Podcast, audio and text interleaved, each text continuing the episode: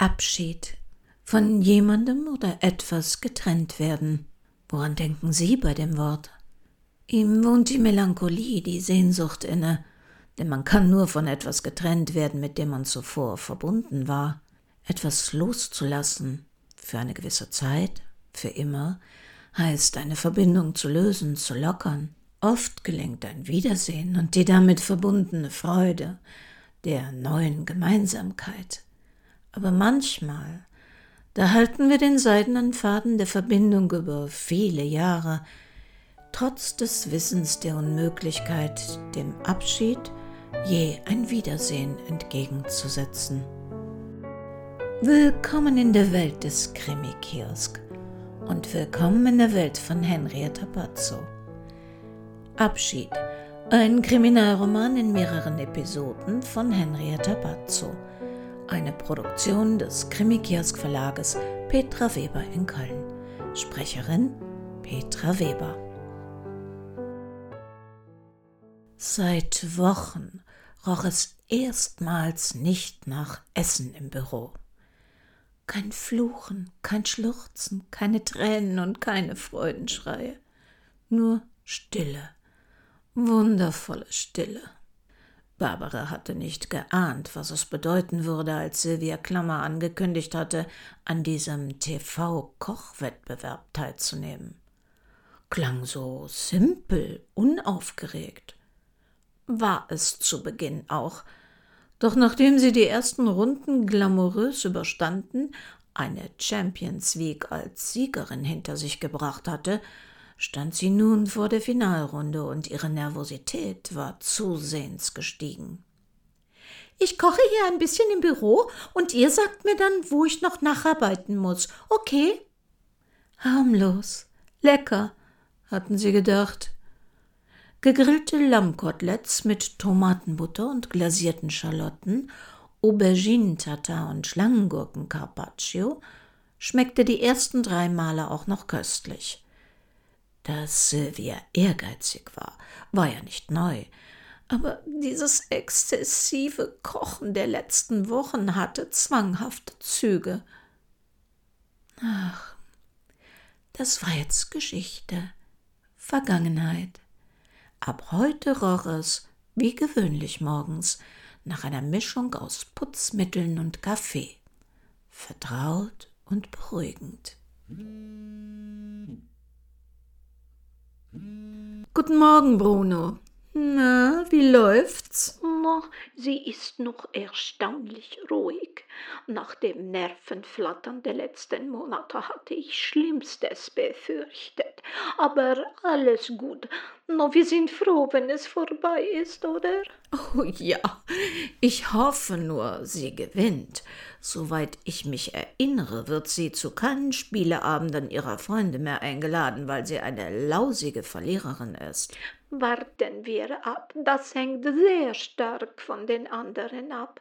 Aber die sind auch Gewinner der Champions League. Die Konkurrenz ist groß. Nur wenn die nicht patzen. Sylvia ist gut, sehr gut, aber wer weiß, vielleicht ist ein neuer Bocuse dabei. Nur dann gute Nacht, Marie. Wir denken an euch, sag ihr, hier läuft alles in gewohnten Bahnen, keine Probleme, kein Grund, sich Sorgen zu machen. Ich arbeite ein paar kleinere Aufträge von Frau Amelung ab und wir alle drücken ganz fest die Daumen. Also, viel Glück und tschüss. Die Arbeit konnte ruhig noch etwas warten. Die würde nicht weglaufen bis zum Nachmittag. Ein sonniger Herbsttag wie aus dem Bilderbuch verlangte nach einem Spaziergang und ein paar Fotos auf dem Friedhof. Die Kamera lag im Auto, der Anrufbeantworter war eingeschaltet. Sie fühlte, wie ein wohliges Gefühl von Entspannung durch ihren Körper floss. Das würde ein guter Tag, das spürte sie.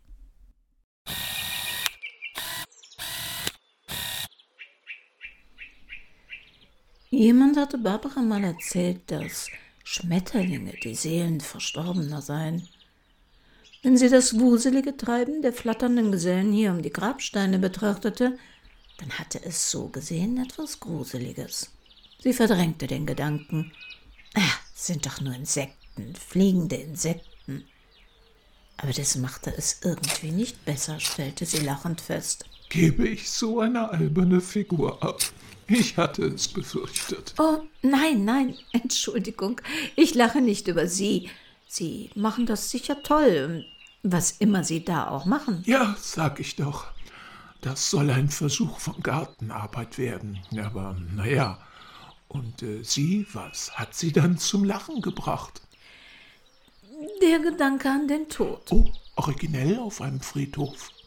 Nein, ich weiß schon, es war auch mehr der Gedanke an hübsch flatternde Seelen, an Auferstehung. Hm, mein Fachgebiet. Wie kann ich helfen? Sie sind Insektenforscher, Entomologe? Nein, aber Fachmann für Auferstehung. Darf ich mich vorstellen? O'Leary, Pfarrer dieser Gemeinde. Oh, sorry, ich, ähm, ich bin hier auf dem Friedhof nur Gast. Na, das hoffe ich doch sehr. Sie sehen zu lebendig aus, um hier zu bleiben. Ich meinte damit, ich bin hier kein Gemeindemitglied. Ich bin nirgendwo Gemeindemitglied. Dieser organisierte Glaube ist nicht mein Ding und ja, wenn ich mal ganz ehrlich bin, nicht mal Glaube ist mein Ding. Oh, keine Sorge. Ich verkaufe Ihnen kein Kirchenabo. Sie mögen doch Kaffee. Haben Sie Lust, mir bei einem zweiten Frühstück Gesellschaft zu leisten? Also ganz ohne Bekehrungsversuche. Versprochen. Woher wissen Sie, dass ich Kaffee mag? Weil Sie die Kaffeefrau sind. Kommen Sie mit, dann erzähle ich es Ihnen. Einer der Vorteile, hier angestellt zu sein, ist, dass ich hier wohnen darf.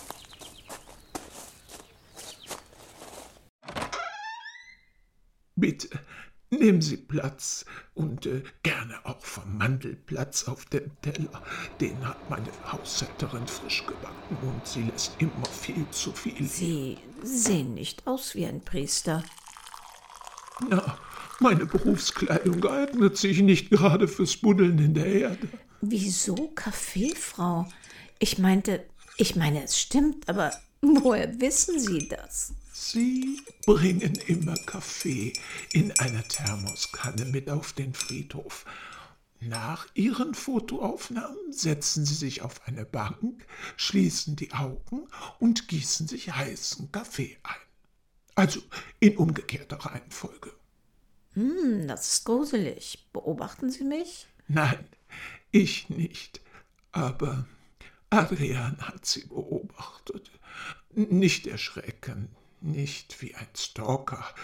Adrian beobachtete Menschen so wie Pflanzen, um sie besser zu verstehen. Er hatte für alle regelmäßigen Besucher dieses Friedhofs einen eigenen Namen. Er hätte sie auch Fotofrau nennen können, aber Kaffee ist die Pflanze, die er mit ihnen assoziierte. Und wer ist dieser Adrian?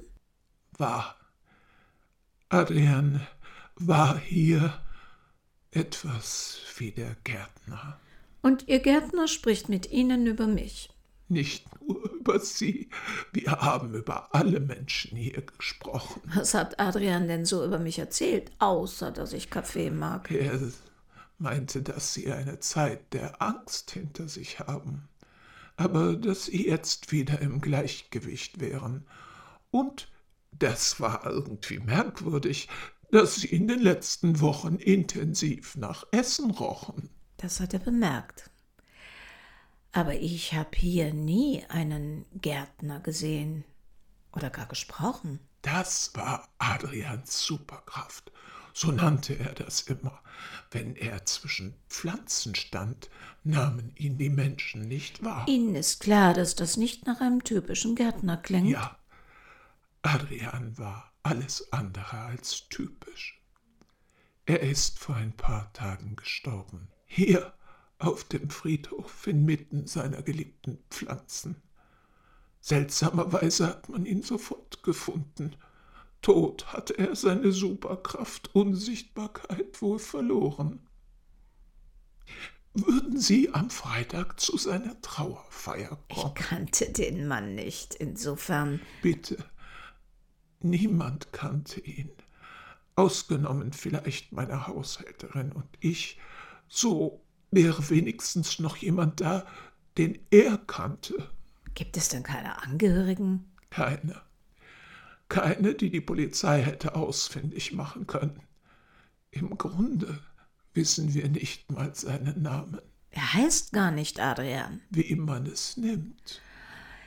Das klingt nach einer längeren Geschichte, für die mir heute aber die Zeit fehlt. Hm, die schulden Sie mir jetzt diese Geschichte. Ich komme noch mal vorbei. Danke für den Kaffee. Jederzeit gerne wieder. Ganz schön schräg, dachte Barbara. Sollte sie wirklich zu einer Beerdigung von jemandem gehen, den sie nicht kannte, von dem sie nichts wusste, außer dass er sie irgendwie stalkte? Warum eigentlich nicht?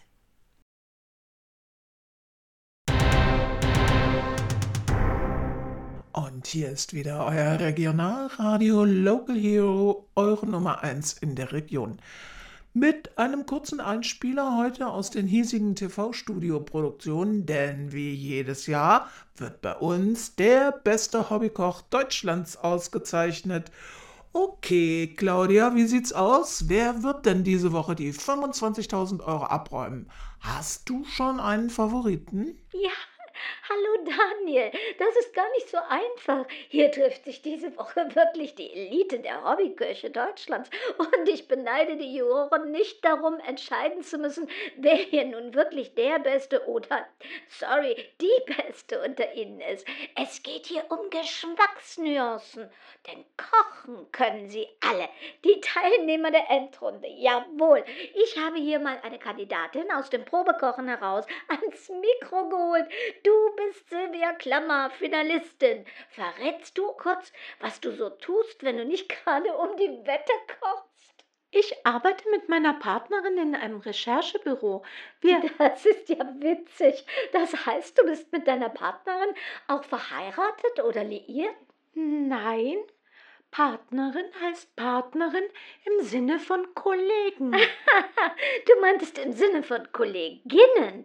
Und äh, Jetzt mal aber ernst. Deine Behinderung, die, die ist jetzt im Studio kein Problem, oder? Ähm, helfen dir die anderen? Hast du Tricks, wie man da im Leben mit zurechtkommt? Wie bitte? Na ja, man konnte ja in den vorherigen Sendungen sehen, dass du unter Einschränkungen leidest. Also, ähm, du bist ein bisschen gehumpelt und ich habe keine Einschränkungen und ich leide auch nicht darunter. Ich hatte einen Unfall und kann jetzt keinen Marathon mehr laufen. Aber. Echt? Sorry, ich dachte, bei dem Studio einen Stock, also so ein cooles Teil übrigens. Ich habe ihn nur für den Notfall mit, falls ich ihn mal brauche. okay, und wie ist das so, wenn man gegen eine so junge Konkurrenz antreten muss? Die anderen sind in diesem Jahr durchschnittlich alle fast halb so alt wie du. Das setzt einen doch sicher mächtig unter Druck, könnte ich mir vorstellen. Geht's noch? Wollten wir uns nicht über Kochen, Rezepte oder gutes Essen unterhalten? Ich bin noch nicht in dem Alter, in dem ich über mein Alter nachdenke. Ich frage Sie ja auch nicht, wie Sie trotz Ihres EQs in Ihrem Beruf klarkommen oder ob Sie nur wegen Ihrer empathischen Art eingestellt wurden. Ich muss wieder rein, sonst vergesse ich womöglich die Studionummer. In meinem Alter rechnet man nämlich stündlich mit dem Einsetzen der Demenz.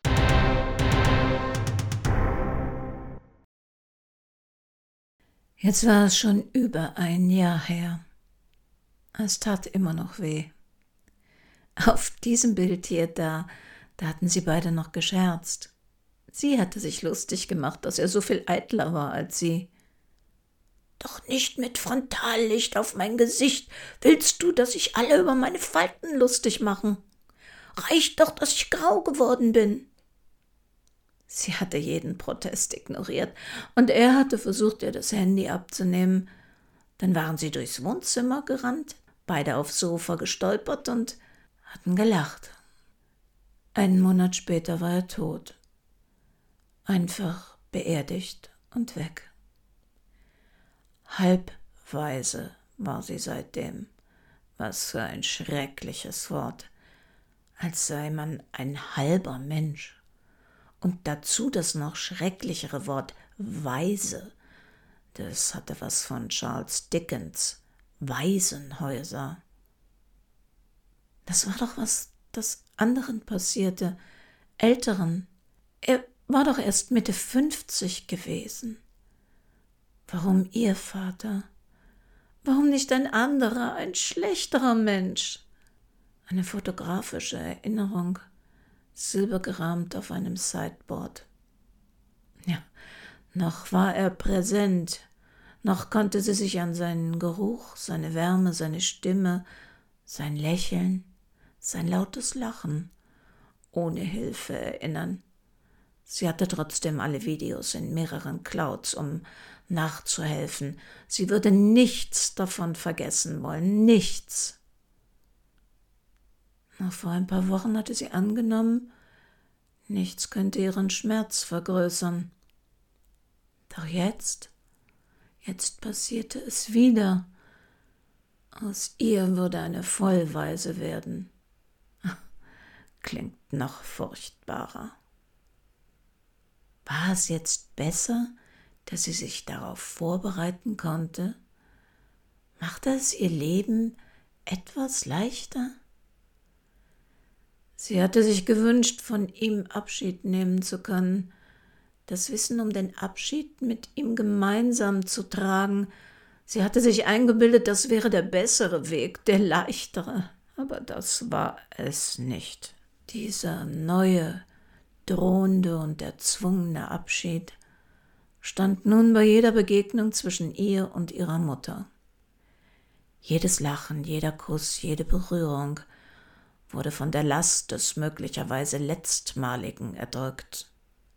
War das nun das letzte gemeinsame Essen, der letzte Kinobesuch? Sie und ihre Mutter, das war nicht diese verschmolzene Einheit, dieses bedingungslose Verständnis, wie es zwischen ihr und ihrem Vater gewachsen war. Ihr Vater, der Optimist, der Champagner im Regen schmeckte, dessen Herz im Dreivierteltakt schlug, der dem Leben nur das helle, leichte, glitzernde abgewann. Ihre Mutter sah die Welt anders, nicht spielerisch leicht, kein Tanz auf dem Vulkan. Life is a bitch, better get used to it, hatte ihre Mutter immer gesagt. Sie gab es nicht gerne zu, aber ihre Mutter hatte recht behalten. Würden sie das, was immer noch zwischen ihnen stand, vorher klären können? Durfte man mit einer Sterbenden streiten? Durfte man ihr sagen, wie verletzt, enttäuscht, verlassen man sich fühlte? Noch ist es nicht so weit, hatte ihre Mutter gemeint. Doch konnte man sich da wirklich sicher sein? Da kam doch keiner und sagte, jetzt startet Ihr Countdown. Machen Sie sich bereit. Sie konnte sich nicht darauf verlassen, dass die Dinge noch rechtzeitig geklärt würden. Life is a bitch. Sie musste sie beschleunigen, erzwingen, auch gegen den Willen ihrer Mutter, so furchtbar es war. Sie würde bald ganz alleine sein, würde sie nicht ihren Vater finden. Und schon sind wir mittendrin in einer Geschichte, von der wir noch nicht wissen, was sie uns bringen wird. Wenn Sie jetzt sagen, was, das ist der 17. Fall, kenne ich ja gar nicht alle. Die Zusammenschnitte gibt es bei uns unter www.krimikiosk.de. Und wie immer freuen wir uns, wenn Sie das, was wir machen, gut finden und uns unterstützen. Vielen Dank dafür. Wir hören uns wieder nächste Woche. Und bis dahin, ob Sie nun für organisierten Glauben oder generell gegen das Glauben sind, wo immer Sie sind und was immer Sie tun, passen Sie bitte gut auf sich auf.